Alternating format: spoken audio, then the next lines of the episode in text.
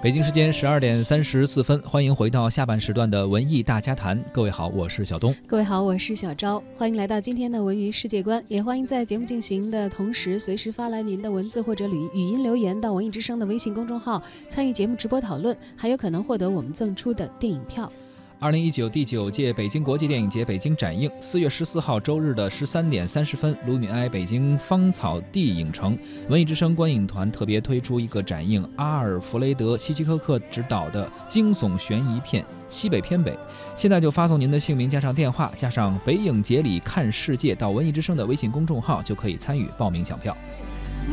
那么，除了北影节呢，我们再来了解一下北京大学生电影节相关的消息。第二十六届北京大学生电影节呢，近期召开了学术论坛。北京师范大学教授、北京大学生电影节的创始人黄慧林在发言的时候表示，中国电影当中呈现出何种国家形象和文化符号，与海外观众如何认识中国文化是息息相关的。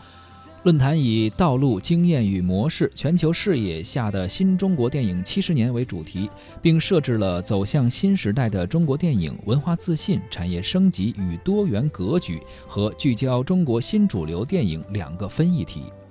黄慧玲认为，随着中国电影的影响和国际旅游的发展，外国受众对于中国的理解正在朝着更加多元的方向发展。以电影为代表的大众文化产品可以有效地传播和构建国家形象，对于中国文化也具有正向的影响。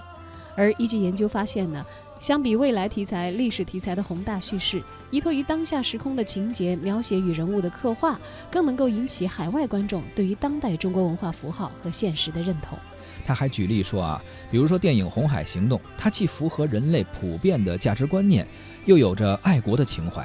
而《流浪地球》呢，它体现了中国人对于土地的情谊，还实现了对海外电影市场的全新突破。不过，他也认为，从世界电影市场的格局来看呢，中国仍然处于迈向电影强国的进行当中。清华大学教授尹红围绕现实主义创作进行了发言，他认为现实主义呢是认识世界的一种方式。从去年出现了多样化的现实作品，既有像一出好戏那样预言体的，也有疯狂的外星人。虽然他们看起来不是现实主义的创作手法，但是呢，却充满了现实的关怀和现实的焦虑。